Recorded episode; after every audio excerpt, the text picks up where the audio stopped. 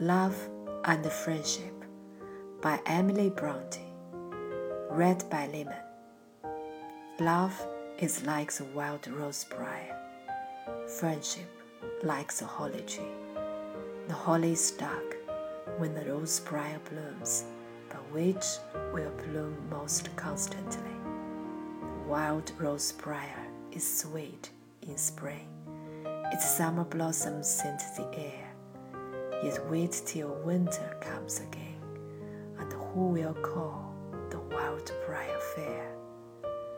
Then scorn the silly rose wreath now, and deck thee with the holy sheen. That when December blights thy brow, he still may leave thy garland.